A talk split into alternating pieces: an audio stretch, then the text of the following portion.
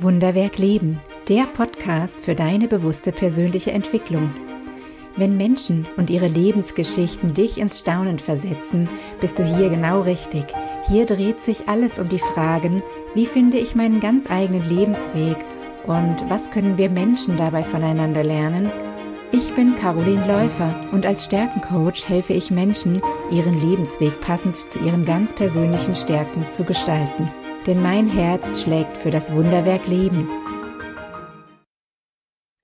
Herzlich willkommen zu dieser Folge von Wunderwerk Leben. Heute habe ich wieder einen ganz besonderen Gast bei mir, nämlich die liebe Sandra. Herzlich willkommen. Ja, danke, dass du mich eingeladen hast. Ich bin froh, hier zu sein. Ja, es ist so schön. Ich freue mich immer riesig, wenn Gäste zusagen, weil ich auch immer wieder mir Menschen aussuche, mit denen ich einfach gerne spreche.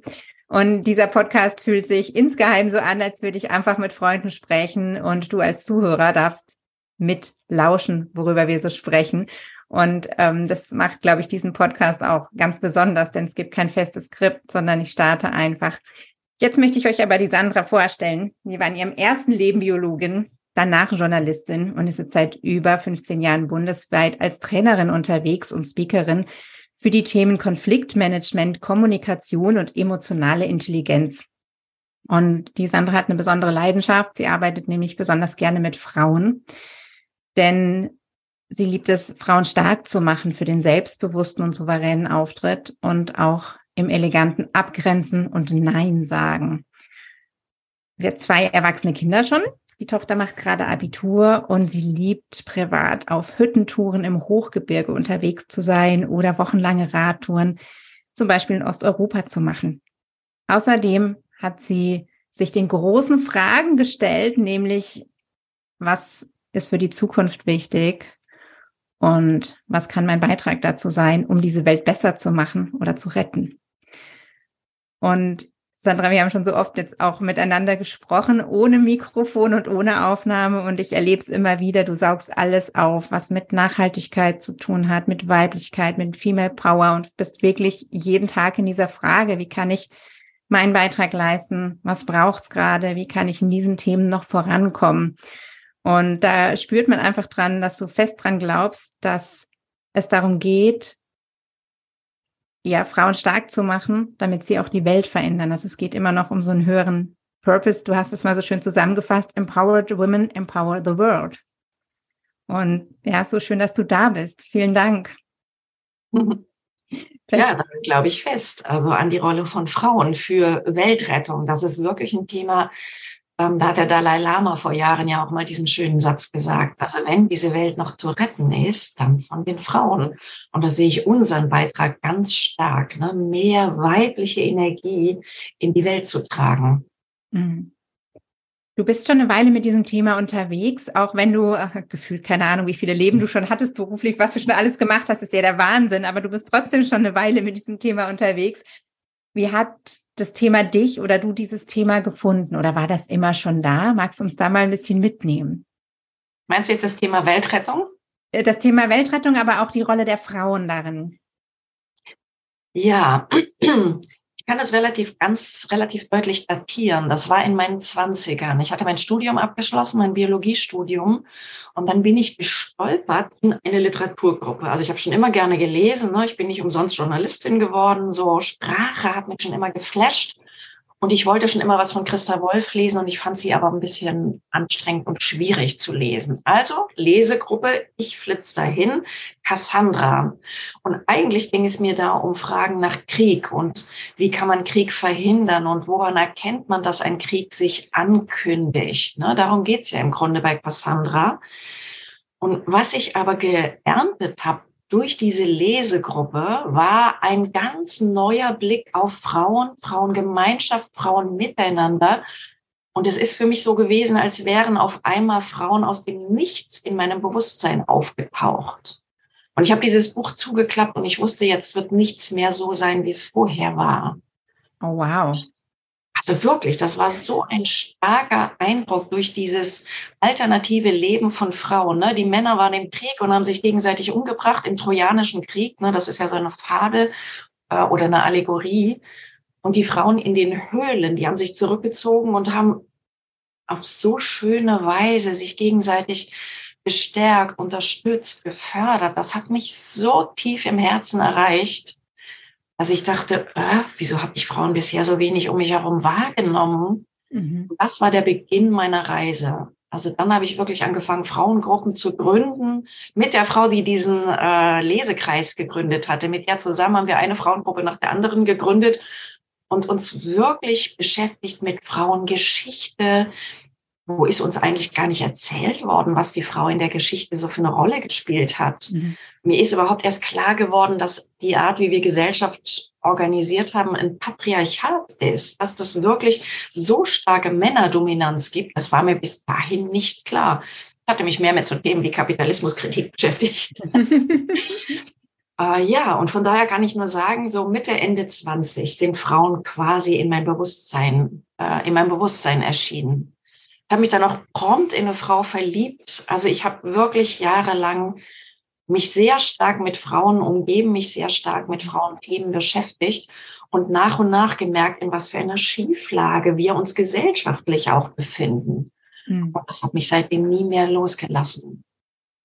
Wow, was für eine Geschichte. Schon allein ähm, diese eine Frage da zum Vorschein gezaubert hat. Ich finde es total berührend, wie du das beschreibst. Und ähm, ich kenne auch solche Momente, wo wie ein kleiner Funke plötzlich so eine Riesenflamme entzündet. Und du hast es so schön gesagt, dir ist bewusst geworden, dass du das vorher nicht auf dem Schirm hattest. Aber im Grunde klingt das so, kein Buch kann, der Welt kann sowas auslösen, wenn man das Thema nicht schon dabei hat oder in sich trägt.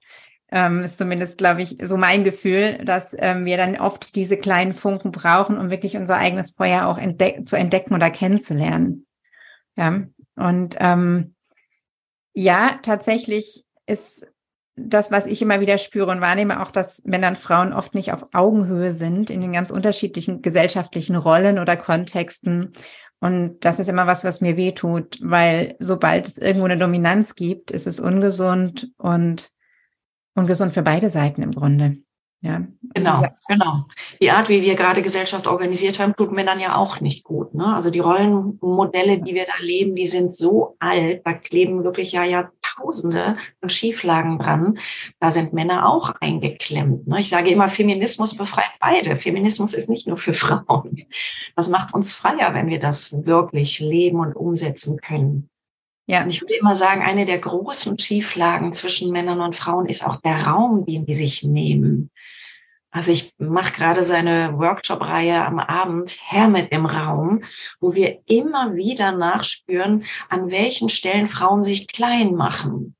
Und mhm. gar nicht so sehr, weil die Gesellschaft ihnen das vorschreibt, sondern das Brutale ist, wir haben das so verinnerlicht, dass wir uns klein machen, dass da gar niemand im Außen sein muss.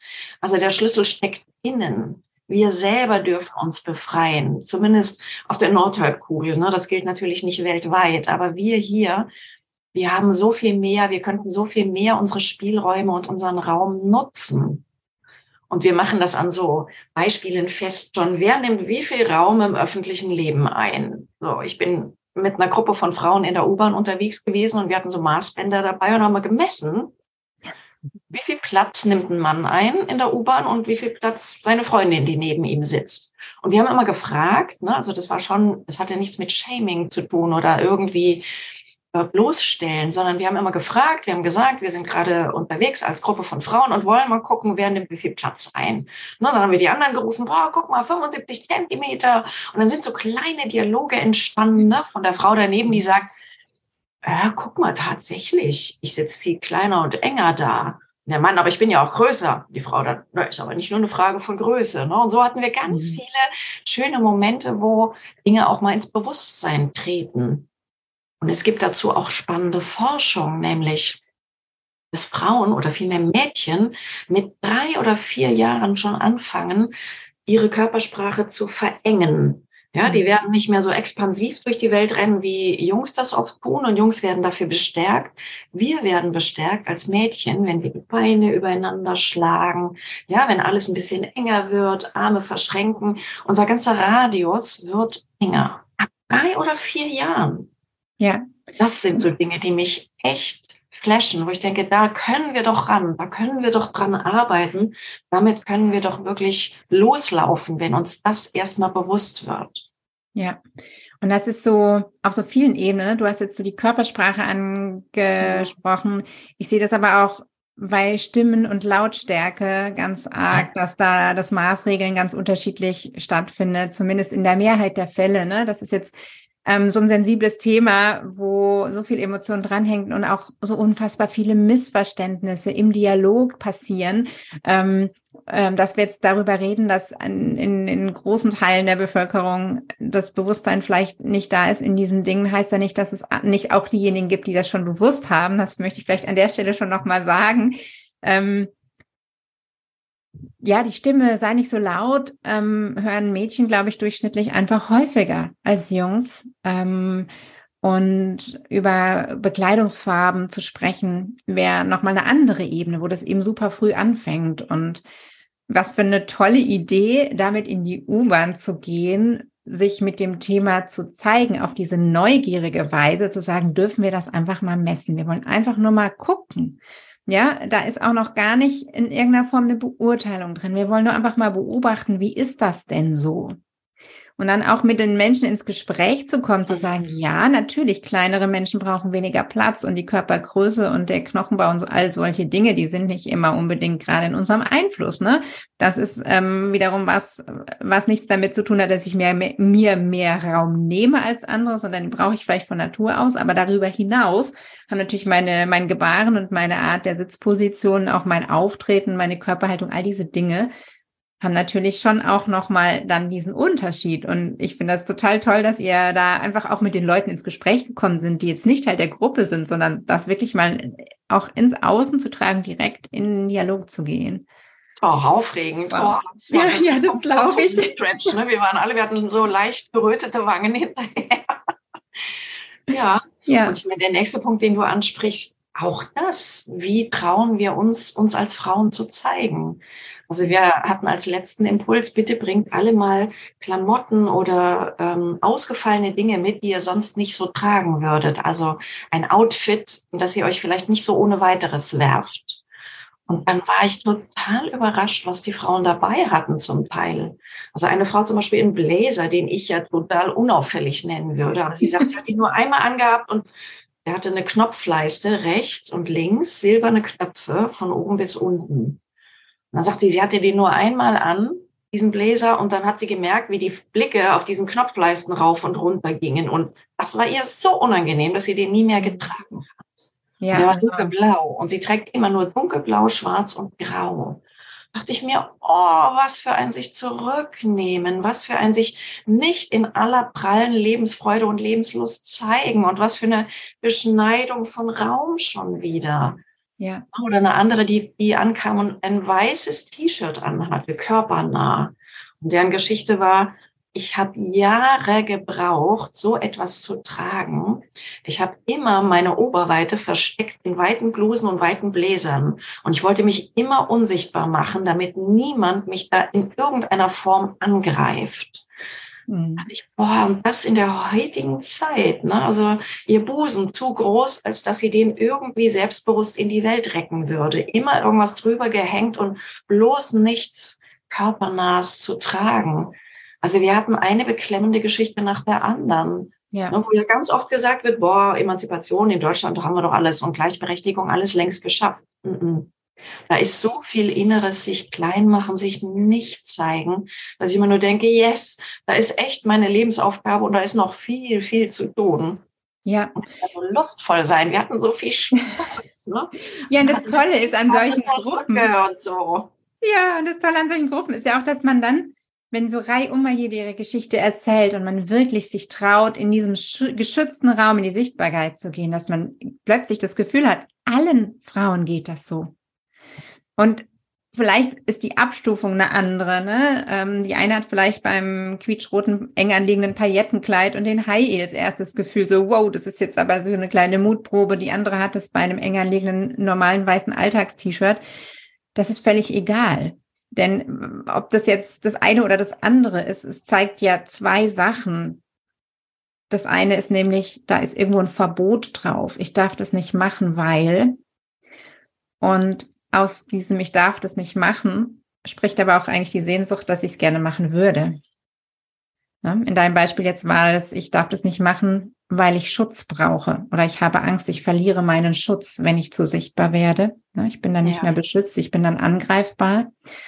Ähm, es gibt noch andere Motive, die dazu führen, dass man sich aus seinen inneren Verboten nicht befreit. Aber im Grunde geht es doch immer auf, bei diesen Themen darum, dass wir da ein inneres Verbot drauf haben und irgendwo sagen, das darf ich nicht, das darf ich nicht, das darf ich nicht. Und immer auch mit einer sag mal, für den Verstand logischen guten Begründung. Hm. Nur vielleicht nicht für unsere Seele. Genau, es ist für die Seele total schön, da mal was zu sprengen, ne? im Kreis von anderen bestärkt zu sein und zu sagen, so, hm. und jetzt gehen wir mal in die Vollen. Und wir haben dann wirklich Fotos gemacht, wir alle zusammen und gesagt, so, welche Posen wollen wir denn jetzt mal einnehmen? Jetzt trauen wir uns mal nicht nur zu lachen, sondern jetzt gucken wir mal arrogant. Ne? Das kam aus der Gruppe. Jetzt gucken wir mal arrogant. Oder jetzt gehen wir mal ins Wilde. Jetzt zeigen wir alle mal Krallen. Oder wir reißen den Mund mal ganz weit auf. Wir machen eine hässliche Grimasse. Ne? Frauen und hässlich geht ja oft auch gar nicht. Ja. Auch voller Verbote. So, und das war total lustvoll. Also wir haben wirklich viel gelacht und aber auch, wir hatten auch wieder rotglühende Wangen hinterher. Das war schon auch ein kleiner Komfortzonen-Stretch. Ja, definitiv, denn jeder Schritt ähm, raus aus einem Verbot stretcht ja die Komfortzone ungemein. Denn auch wenn wir mit dem Verstand entscheiden, dass wir da jetzt ausbrechen und dass es Zeit wird, dieses Verbot zu sprengen, ähm, haben wir das ja so verkörpert, das ist ja unter Umständen so in unseren Körperzellen gespeichert, dass wir natürlich dann auch diesen Stretch körperlich fühlen und dann steigt unter Umständen natürlich auch ein bisschen Farbe ins Gesicht, ja. Aber das ist ja gleichzeitig danach auch einfach unglaublich befreiend. So, so schön, was du da erzählst. Ähm, ich glaube, das Thema Verbote, die wir uns selbst auferlegen, ist ein ist ein ganz großes Thema, was in unserer Gesellschaft eine Rolle spielt. Und da sehe ich auch den Link. Ich weiß nicht, vielleicht siehst du auch noch eine andere Verbindung, aber da ist für mich auch so eine Kernverbindung, weshalb die Entwicklung von Frauen nicht nur für Frauen ist, sondern der gesamten Gesellschaft zugutekommt und auch die Männer befreit. Denn wenn die, wenn, wenn beide Rollen irgendwo mit Verboten belastet sind, das ist ja auch, auch Mann sein ist ja heute mit so vielen Verboten belastet. Ich hatte neulich ein Gespräch mit einem Mann, der einfach so eine krasse Intuition hat, dass er einfach sagt, na ja, er erzählt das den Leuten inzwischen nicht mehr, weil er so angeeckt ist, aber er spürt immer erstmal, was Sache ist. Und dann geht der Verstand hin und versucht das, was er spürt, so in Worte zu verpacken und so in Logik zu formen, dass das Gegenüber das auch nehmen kann. Aber im Grunde bräuchte er seinen Kopf auch nicht, um mit Menschen umzugehen, weil er über die Intuition geht. Aber er hat verlernt, oder er hat wiederum in der Gesellschaft unter Männern gelernt, dass er das halt so nicht zeigt oder dass er das nur den seltensten Leuten zeigt. Auch da ist so ein Verbot drauf, weil es einfach nicht cool ist, als Mann so eine Wahnsinnsintuition zu haben, die in jedem Moment sagt, was mache ich als nächstes? Wen spreche ich wie an? Was ist der nächste Schritt? Und ich glaube, es braucht irgendwen, der aufbricht, um diese Verbote aufzubiegen und sich davon zu befreien und in eine andere Haltung reinzugehen, damit das Miteinander auf Augenhöhe auch wieder funktioniert. Ne? Also das heißt, wenn die Frauen an ihren Verboten arbeiten und die sprengen, reden wir halt nicht nur über Klamotten oder über die mhm. nächste Frisur oder über die Farbe vom Lidschatten, so um mal diese ganzen Klischees zu bedienen, auf die wir ja auch schnell reduziert werden in den Medien oder in der gesellschaftlichen Wahrnehmung, sondern wir reden eigentlich, eigentlich um Heilung, oder? Um Heilung, die in uns selbst anfängt und auch in die Beziehung reinstrahlt. Ja, sehe ich ganz genauso, sehe ich ganz genauso. Also diese alten Geschlechterrollen, diese alten Stereotypen, die sind ja ein viel zu enges Korsett, ne? so wie ein Mann zu sein hat, angeblich wie eine Frau zu sein hat. Da verbiegen sich ja so viele und ich sage immer, wir brauchen unser ganzes volles inneres Potenzial. Und das können wir auch nur entfalten, wenn wir innerlich heilen, wenn wir alte Wunden heilen. Und wir brauchen es, ich würde immer sagen, um auch unseren Planeten zu retten. Ne, das ist ja, wenn man in so einer Analogie spricht, Mutter Erde, der geht's auch nicht gut. Ne, wenn man sagt, ähm, Frauen haben jahrelang so eine Unterdrückungsgeschichte, jahrhundertelang, das zieht sich mittlerweile ja auch auf den ganzen Planeten. Und deshalb sage ich, alles, was wir in uns heilen und befreien, das hilft auch dem Planeten. Also da sehe ich, gucke ich immer von einer ganz großen Warte aus drauf. Ja. Und da haben wir alle was zu tun. Ne? Also wir dürfen uns fragen, was, was glaube ich eigentlich, wie eine Frau sein muss. Und wir Frauen sind da ja auch oft in der Position, dass wir andere Frauen bewerten, dass wir relativ schnell dabei sind, sie auch abzuwerten, sie zu beurteilen.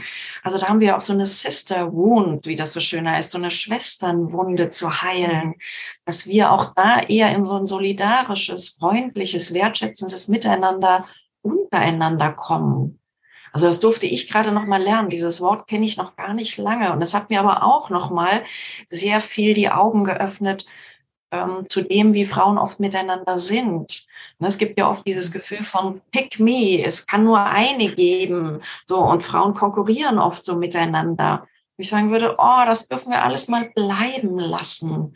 Das brauchen wir nicht mehr. Diese Wunde dürfen wir heilen und mehr Sisterhood leben. Und ich finde, keine Gruppe ist stärker als eine Gruppe von Frauen, vor allem von befreiten Frauen.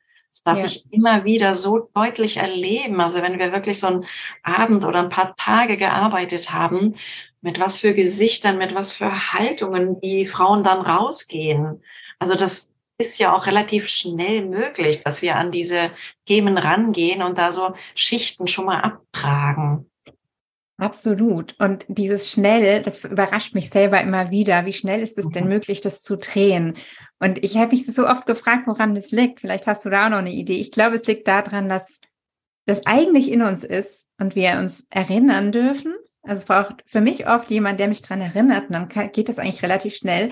Und es braucht ein Setting, wo ich mir mich traue, mir das zu erlauben, mich zu erinnern. Ne? Es geht auch viel um Erlaubnis. Oder wie nimmst du das wahr? Ja, Erlaubnis. Ne? Ich hatte ja gesagt, ein Bewusstsein dafür, dass der Schlüssel innen steckt. Ja. Ich habe es in der Hand. Ich kann diesen Schlüssel drehen, meinen Käfig öffnen und mich dann frei bewegen in der Welt. Ähm, ja, ich glaube, es braucht die Gruppenenergie. Also das mhm. schon zusammenzulösen oder zu heilen, anzugehen, hilft sehr, würde ich auch sagen. Ja, und ich glaube, was, du hast das Wort erinnern gebraucht mir hilft immer von Zeit zu Zeit mir nochmal zu sagen, mich zu erinnern, wir sind alle göttliche Wesen. Wir haben den göttlichen Funken in uns. Und auch wenn ich mit dem Wort Gott nichts anfangen kann, ich glaube, so sind wir alle gemeint, als so ein göttlicher Funke, als ein universeller Funke, kann man vielleicht auch sagen, mhm. der auf dieser Erde gelandet ist, um sich dort zu entfalten, es kann doch nicht so gemeint sein von irgendeiner Form von Schöpfung, dass wir uns hier behindern und klein halten und klein machen. Und das ist etwas, was bei mir ganz oft ganz schnell was dreht, mich an meinen göttlichen Funken zu erinnern. Ja. Ja, ja, ich kann das fühlen, was du sagst, tatsächlich. Und auf der Ebene, wo du das beschreibst, wenn wir mal da hingehen, der Verstand kann das kaum greifen. Und wenn du das jetzt hörst und denkst, so, was ist das denn jetzt plötzlich für ein Gespräch, dann ähm, möchte ich dich einladen, dich einfach darauf einzulassen, auch wenn das vielleicht so weit weg ist, dass das fremd ist. Ne? Ähm, wir versuchen jetzt auch ein bisschen über das Gespräch, was durch den Verstand durchkanalisiert ist, ähm, etwas zu besprechen, was der Verstand eigentlich nicht greifen kann, weil es so groß ist. Und das ist natürlich, da ist immer so ein kleiner Widerspruch in sich wir versuchen es trotzdem mal, weil wenn wir auf diese Ebene zurückgehen, gehen, wo wir so ein göttlicher Funke sind, der auf die Erde kommt, um was zu verändern, um gewisse Erfahrungen zu machen, vielleicht um gewisse Dinge zu lernen, was auch immer, um in einen, sich in einen Körper zu materialisieren und in diesem Körper durchs Leben zu gehen, dann sind wir am Anfang aber bei diesem göttlichen Funken auch auf einer Ebene, wo eine Geschlechterrolle in einer mitteleuropäischen Gesellschaft im Jahr 2023 mal einfach nur ein zufälliges Setting sein kann. Und damit ist es eigentlich auch nicht so wichtig. Ne? Also es ist äh, deswegen wichtig, weil wir trotzdem in diesem Körper sind und in diesem Setting leben und diese Erfahrungen machen, die uns da begrenzen und einschränken. Aber wenn wir uns zurückerinnern oder einfach mal bedenken, dass wir vielleicht einfach dieser göttliche Funke waren, bevor wir hier gelandet sind, dann ist das meilenweit weg, wenn wir über Geschlechterrollen und Begrenzung sprechen. Und genauso meilenweit weg darf sich, glaube ich, anfühlen, wenn das geheilt ist. Und was ist dann für eine Begegnung möglich? Weil dann ist es völlig egal, ob du dich Frau nennst, ob du dich Mann nennst, in welchem Körper du bist, dann begegnest du dir einfach als die Wunder, die zwei Menschen sind. Und es gibt diese Begrenzung nicht mehr, weil auf beiden Seiten vielleicht niemand mehr denkt, das darf ich nicht und jenes kann ich nicht machen und das traue ich mich nicht, weil dann passiert dieses und jenes, dass diese ganzen Begrenzungen einfach keine Rolle mehr spielen. Und dann kommt das, wo ich denke, dafür sind wir doch hier. Dann kommt nämlich mhm. Freude, dann kommt Spaß, dann kommt Lebenslust, dann kommt das pralle Leben mit seinen tausend Möglichkeiten und Chancen und nicht diese alten eingefahrenen Bahnen, die alten Konditionierungen. Ich habe das mhm. Gefühl, wir sind ja auch gerade in Deutschland eher auch eine Leistungsgesellschaft, die es mit Spaß nicht so hat. Also da, glaube ich, dürfen wir uns alle noch viel stärker befreien und gucken, wo ist die Spur der Freude, die ich im Universum legen möchte? Was ist das, was ja. mir Freude macht? Ja, also das war ein Satz, der mich mal wahnsinnig geflasht hat, dass unsere Freude die Spur ist, die wir im Universum legen. Darum geht's, das rauszufinden und nicht zu sagen, das ist irgendwie so ein kleiner ähm, Sahne, so ein kleines Sahnehäubchen obendrauf. Nee, darum geht's. Das ist das hm. Wesentliche im Leben. Freude zu haben und dem zu folgen. Ja. Das ist so wichtig. Also ich, ich gehe als Stärkencoach von der anderen Seite daran und ähm, nehme die Freude auch immer sozusagen als, als Lupe, mit der wir entdecken können, wo unsere Stärken liegen. Weil wenn wir uns bei, bei Tätigkeiten, bei Aufgaben und äh, bei so Alltagssituationen beobachten und feststellen, da und da ist die Freude, dann ist das meistens auch ein Hinweis darauf, wer bin ich von Natur aus Ne? Und welche, welche Situationen passen gut zu meiner Natur und welche vielleicht so gar nicht, weil sie mir gegen den Strich gehen. Und im Grunde ist das Thema Folge deiner Freude aber noch viel größer. Ja, ich finde es wunderschön, was du gerade gesagt hast mit dieser Spur im Universum. Ja, weil im Grunde ist da vielleicht auch unsere geistige Heimat. Und dann ist die Freude nicht nur die Streusel auf der Torte und die Torte schmeckt auch ohne Streusel, sondern dann ist die Freude die Torte. Ja, Absolut, das meine ich mit. Es ist nicht nur ein Sahnehäubchen. Ne? Die Freude ja. ist das, worum es geht. Das ja. finde ich ist ja wahnsinnig schwer zu leben, wenn man sehr mit Leistung ne, und Machen und Tun durchs Leben gegangen ist bisher. Das ist ja mhm. geradezu revolutionär, sowas zu sagen. Ne?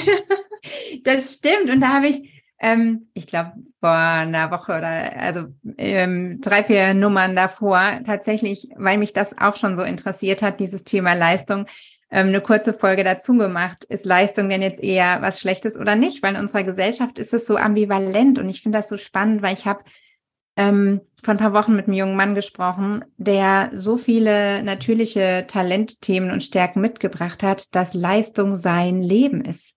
Das liegt so in seiner Natur, dass er in der Freude ist, wenn er leistet dem kann man nicht einfach sagen, chill mal, leg dich auf Mallorca an den Strand und mach drei Wochen nichts, ähm, weil das wird ihn wahnsinnig machen. Das bringt ihn völlig aus seiner Kraft.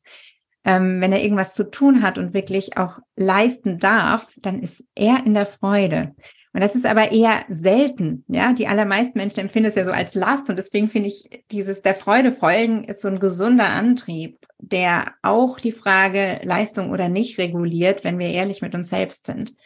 Ne, weil jeder hat natürlich an, vielleicht auch ein bisschen Leistung Freude, aber wie viel Gas ich geben möchte und wie viel vielleicht auch andere Qualitäten ich leben möchte in meinem Leben. Also nicht nur Leistung, sondern vielleicht auch irgendwas ganz anderes. Vielleicht ist es Kontakt zu Menschen, was auch immer.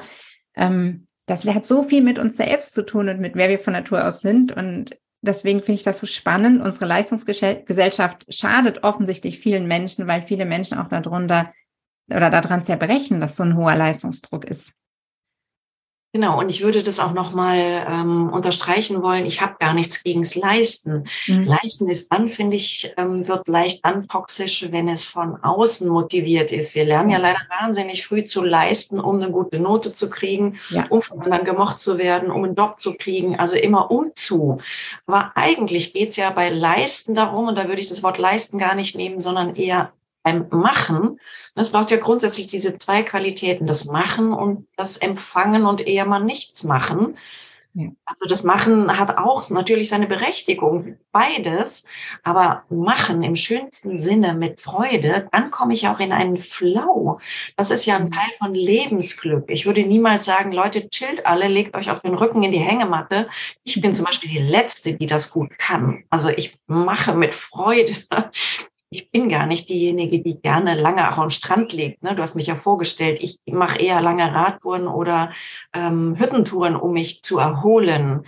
Ja. Aber noch schöner finde ich ja, wenn wir unser Leben so einrichten, dass wir gar nicht mehr so irre intensive Erholungsphasen brauchen, weil wir uns vorher so erschöpft haben, sondern wenn wir einen guten eine gute Balance finden zwischen machen und nichts machen, zwischen im Flow sein und auch mal aus dem Flow rausfallen und vielleicht in die Welt gucken, äh, Rasen mähen oder einen Brief schreiben oder was auch immer. Also wenn die Dinge mehr in Balance sind und nicht dieses permanente Machen, Machen, Machen, Druck, Druck, Druck, das erschöpft uns ja so. Ja, und das stimmt, was du ansprichst. Ähm, wenn uns die Leistungsgesellschaft oder der, der Leistungsdruck drückt, Ne? Und wenn wir das Gefühl haben, es geht um Leistung, dann sind das oft ganz ungesunde Antreiber und Motoren, die uns dahin bringen und nicht die Frage, habe ich da von innen raus Freude dran? Ja. Ja, absolut. Ja. Wow. Sind wir tief eingestiegen. Ich würde dich gerne noch fragen, du hast so viele verschiedene Dinge in deinem Leben gemacht und so viele, gefühlt beruflich, so viele verschiedene Leben schon in diesem einen untergebracht. Und ich bin ja selber auch erst vor kurzem in den einen, von einem in den anderen Beruf gestiegen. Und ähm, diese Übergangsphasen haben ja auch so eine spezielle Qualität, die wir haben da an anderer Stelle auch schon mal offline drüber gesprochen. Die sind oft auch ungemütlich im Übergang oder beherbergen viele ungemütliche Momente, sagen wir es mal so. Nicht nur, es gibt auch sehr viele inspirierte Momente, aber eben auch die ungemütlichen. Und vielleicht nimmt man diesen Umbruchsphasen auch die Extreme stärker wahr. Was würdest du sagen, was dir immer wieder geholfen hat, dein Leben in eine neue Richtung zu lenken, diese Übergänge zu bewältigen, überhaupt nach einer neuen Richtung zu Ausschau, Ausschau zu halten, ist auch ungewöhnlich. Ne? Die meisten Menschen sind immer noch so, sie schlagen eine Richtung ein und versuchen auf diesem Weg irgendwie zu gehen, solange die berufliche Richtung relevant ist vom Alter her. Ähm, du gehst einen ganz anderen Weg oder andere Wege, muss man ja schon sagen. Ich würde mal sagen, was mir immer geholfen hat, ist Offenheit, die Augen offen halten. Nach meinem Biologiestudium und nach meinen ersten Biologiejobs hatte ich halt das Gefühl, ich weiß nicht so richtig, wohin mit mir. Das zieht mich alles nicht. Und dann schlage ich die Zeitung auf und da war was, was mich zieht. Also so Impulsen folgen. Da war eine mhm. Ausschreibung der Henry-Nannen-Schule, Journalistenschule, und dann haben die auch noch ausgerechnet Menschen gesucht mit Naturwissenschaftsabschluss. Da dachte ich mir, yes, das ist doch eine Fügung des Universums. Ne? Und habe mich da beworben. So war der eine Übergang. Der war relativ geschmeidig. Dann war aber ja meine Journalismuszeit eine sehr toxische, in der es mir sehr schlecht ging, in der ich sehr unglücklich war, weil ich immer in Haifischbecken war, sehr viel Bloßstellung, sehr viel Demütigung erlebt habe. Und damals hatte ich aber diese Begriffe dafür noch gar nicht. Ich wusste nur immer, ich bin tierisch unglücklich. Und ich habe die Redaktionen oft gewechselt, weil ich auch da schon gedacht habe, nee, hier bleibe ich nicht, hier, hier ist es blöd. Ähm, mich weiter beworben und war weiterhin offen für das Neue, das andere. Und dann war es aber nicht anders, bis ich irgendwann gedacht habe, okay, scheint systemimmanent zu sein, dann darf ich jetzt diesem ganzen Bereich den Rücken kehren. Der Übergang war nicht ganz so geschmeidig. Da hatte ich auch sehr viele Selbstzweifel, sowas wie, boah, wieso immer ich, wieso kann ich nicht irgendwo mal reinpassen, wieso kann ich nicht irgendwo mal bleiben? Und gleichzeitig bin ich mir heute wahnsinnig dankbar, dass ich so gute Selbstfürsorge betrieben habe, weil auf lange Sicht wäre ich krank geworden in diesem Umfeld. Und ich hatte immer eine ganz große Sehnsucht nach glücklich sein. Ich dachte immer, das kann doch hier auf diesem Planeten um nichts anderes gehen als darum, dass wir alle glücklich leben. Und Journalismus, das klingt ja erstmal nach viel Prestige und das war natürlich toll und ich habe gut verdient. Aber ich war einfach wahnsinnig unglücklich. Und ich hatte auch nicht das Gefühl, dass ich irgendwie ein großer Beitrag für irgendwas bin. So. Dann bin ich zum Glück dieser Stimme gefolgt und habe ganz viel versucht. Also es war schon holprig, es hat sich oft steinig angefühlt, es hat sich auch oft äh, kantig angefühlt. Also auch da habe ich mir neues Unglück eingehandelt bei den vielen Schritten, bis ich dann in meinem neuen Leben wirklich angekommen war. Aber ich habe es nie bereut. Ich habe nie gedacht, oh, hätte ich das mal nicht gemacht, sondern es war immer klar, irgendwie wird es weitergehen. Ich werde was finden und zum Glück habe ich es ja dann auch irgendwann gefunden. Und habe irgendwann gemerkt, yes, Bildung, das ist etwas, was mir wirklich sehr liegt, das direkte Arbeiten mit Menschen. Und habe dann zum Glück irgendwann auch eine NGO gefunden, in der ich zum ersten Mal sowas wie Teamarbeit erlebt habe, in der wirklich ein Team ein Team war, ohne bloßstellen, sondern mit Kooperation mit, was brauchst du, damit der nächste Schritt gelingt oder damit du den nächsten, ähm, damit du den Flyer entwerfen kannst, was gerade deine Aufgabe ist. So, also ein Nachfragen, interessiertes Nachfragen und wie kriegen wir das als Team hier gemeinsam am besten gewuppt. Das war etwas, was ich da ganz neu lernen durfte. Wow. Mhm. Und diese Gelegenheit hättest du dir nie kreiert, wenn du nicht irgendwo hinter diesen Sehnsüchten, die wir haben, ne, da, also ich habe das mal so empfunden, als wäre das auch so eine Entscheidung. Ich gebe mich dann auch nicht mit weniger zufrieden. Also ich suche ja. einfach danach und das ist, es mag sein, ich, ich, ich muss eine Weile suchen, aber das nicht zu suchen ist keine Option und das nicht zu finden ist auch keine Option. Wenn du sagst, du hast einfach diese, diese starke Sehnsucht, glücklich zu sein.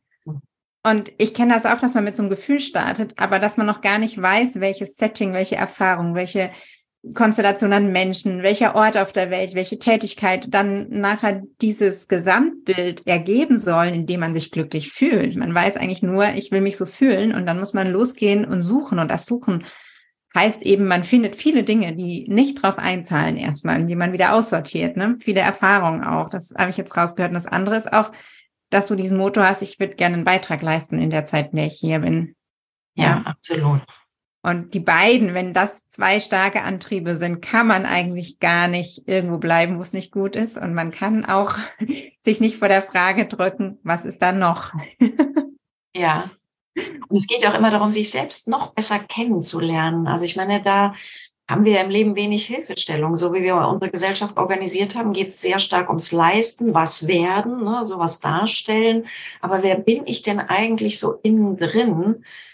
Also ich würde immer sagen, jeder einzelne Schritt hat mir geholfen, mehr zu erkennen, wer ich bin und wofür ich auch gemacht bin.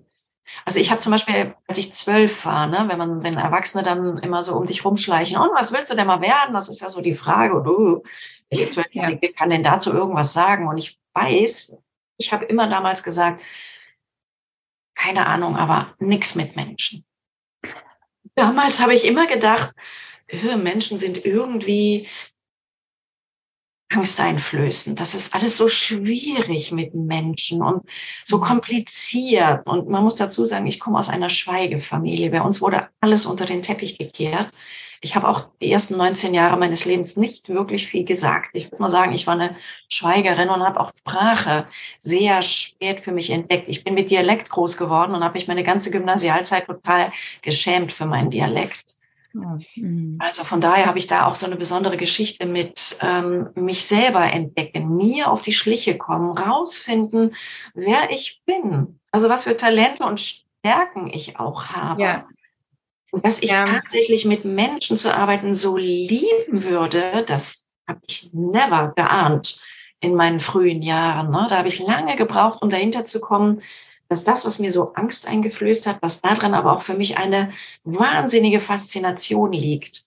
Also bis heute bin ich von nichts so fasziniert wie von Menschen und von Zwischenmenschlichem, was Menschen so miteinander anstellen. Ne? Also Kommunikation, Konfliktmanagement, das flasht mich schon bis heute. Hm.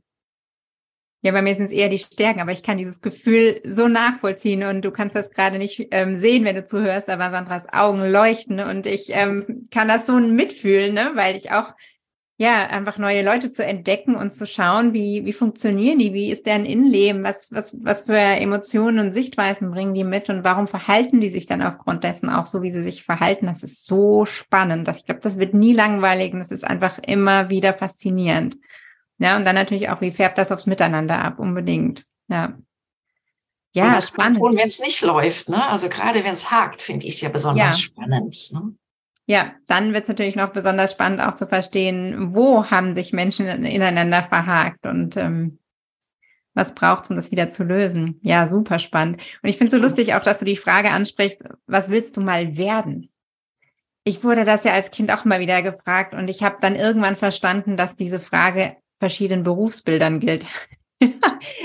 ich kann mich an dieses Gefühl erinnern, als diese Frage das erste Mal kam, weil ich gar nicht verstanden habe, was diese Frage abzielt, weil ich gedacht habe, aber ich bin doch schon wer, wieso soll ich denn noch wer werden? Ja, also dieses Gefühl von, ich verstehe die Frage gar nicht.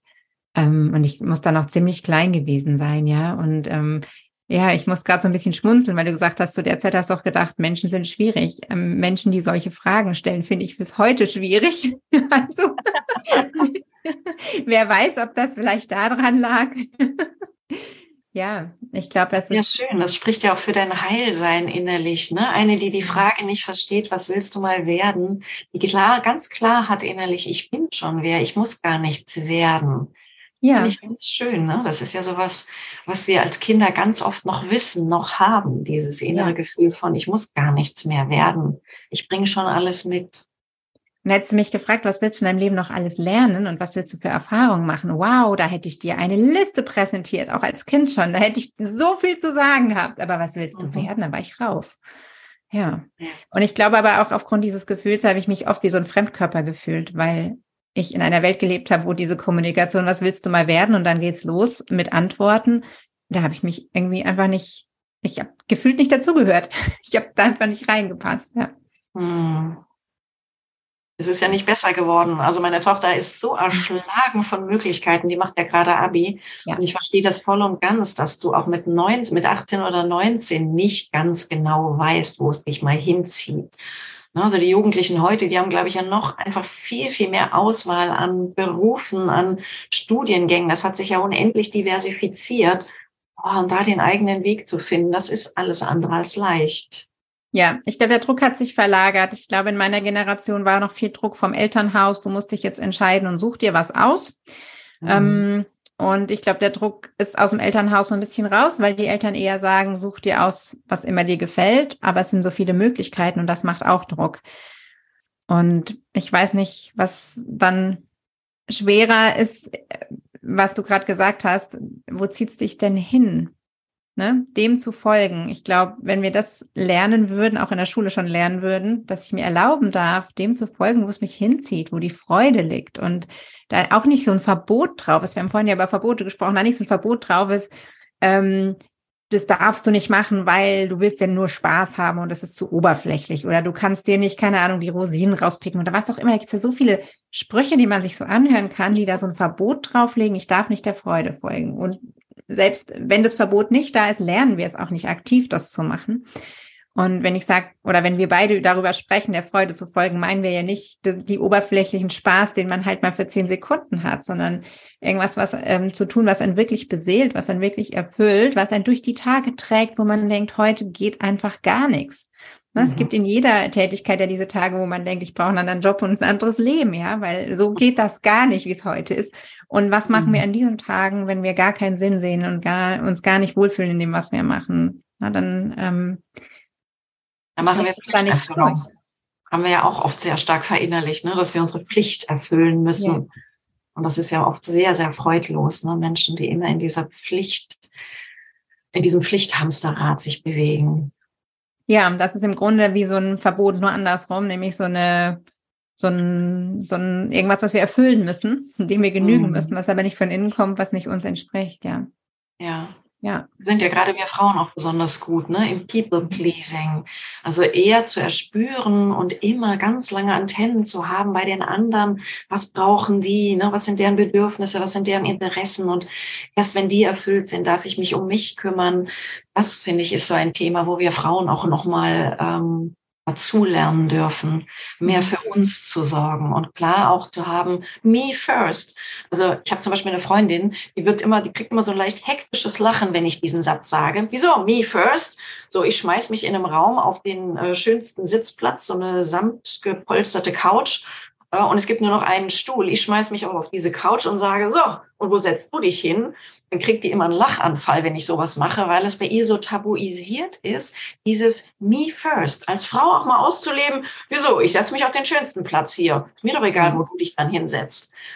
Und wenn ich das dann noch so übertreibe, da bin ich immer bei ihr an so einem Punkt, wo es fast ein bisschen schmerzhaft wird. Oh, sowas gemacht Ich so, was ja. doch gar nicht. Das ist voll egoistisch und nee, never, so möchte ich nicht sein.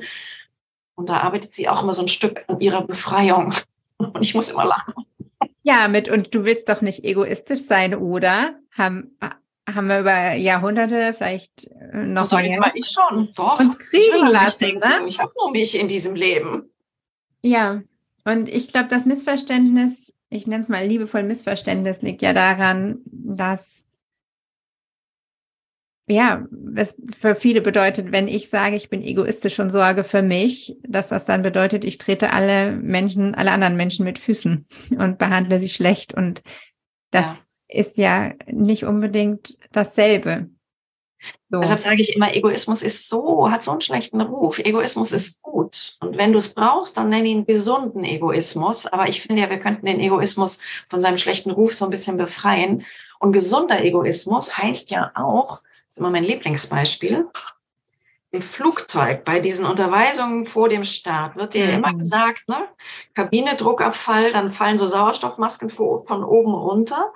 Und das war für mich mal ein riesen Aufmerker vor Jahren, weil dann die Aufforderung kommt, dann setzen Sie sich diese äh, Sauerstoffmaske erst auf die eigene Nase und den eigenen Mund, bevor Sie Ihren Schutzbefohlenen helfen.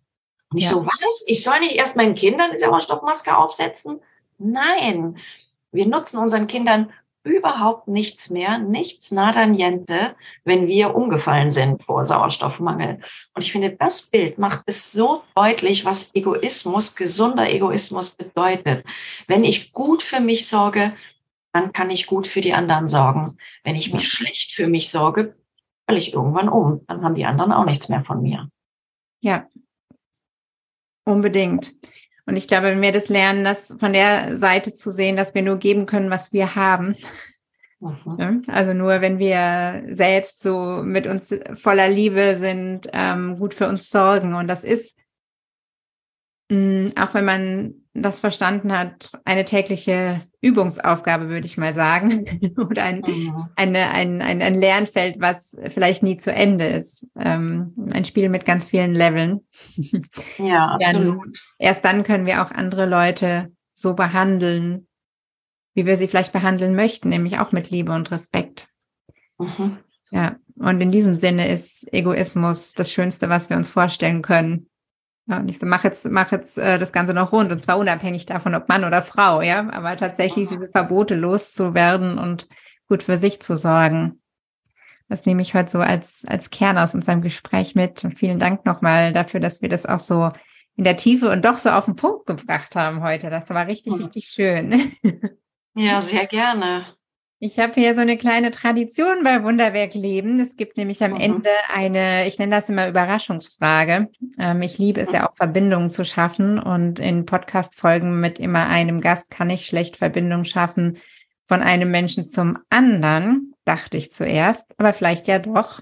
Ich frage nämlich jeden Gast ähm, eine Frage oder stelle jedem Gast eine Frage, die ein anderer Gast aufgeworfen hat. Und auch du darfst nachher eine Frage hier lassen, die ich dann mitnehme für den nächsten Gast. Bist du bereit für deine Überraschungsfrage? Yes, her damit. Dann sage ich sie dir. Die Überraschungsfrage an dich lautet, wenn du jedem Menschen eine Sache oder einen Tipp mitgeben könntest. Was wäre dieser eine besondere Tipp für dich? Ja. Das ist das, was mir immer so nahe geht. Der Tipp wäre, erinnere dich, wer du bist in Wirklichkeit. Erinnere dich an diesen göttlichen Funken. Erinnere dich jeden Tag aufs Neue daran. Wir sind nicht hier, um klein zu spielen. Wir sind nicht hier, um uns von Verboten umzingeln zu lassen. Wir sind hier, um Großes zu bewegen. Wir sind hier, um die Welt zu retten. Punkt. Hm. Danke dir. So schön. Mhm. Hm. Und wenn du eine Frage stellen darfst an den nächsten Gast, wie könnte die sein? Ich stelle mir die dauernd, ich weiß nicht, ob die für andere banal ist. Ich habe immer, immer trage ich die Frage mit mir herum, was ist mein Beitrag zur Weltrettung? Was mhm. kann ich hier beitragen, um diesen Planeten zu retten, unseren wundervollen grünen, blauen Planeten, um den zu retten, zu stabilisieren, um aufzuhalten, was gerade im Gange ist. Mhm. Und das kann ja auf ganz vielen verschiedenen Ebenen sein. Ne? Das muss kein Nachhaltigkeitsthema sein. Das kann ja auch was zum sozialen Miteinander beitragen. Ich kann Frauen empowern. Ich kann auf ganz vielen Ebenen was tun. Ja. Mhm. Das ist so eine liebevolle Frage, ähm, mhm. die so einen langen Hebel hat, wenn sie auch in Liebe beantwortet wird. Also ich glaube, ähm, ja, es gibt kaum eine größere Frage, die wir uns stellen können. Ich nehme die super gerne mit und freue mich schon sehr. Bin sehr gespannt. Ich weiß tatsächlich noch nicht, wer der nächste Gast ist und wer das dann mhm. beantworten wird. Ich freue mich einfach nur schon riesig auf diese Reise. Das macht es für mich auch irgendwie schön, weil ich zwar nur 14-tägige Podcast-Folgen mache und nur einmal im Monat einen Gast habe, aber dass dadurch trotzdem immer so eine Verbindung gibt auch.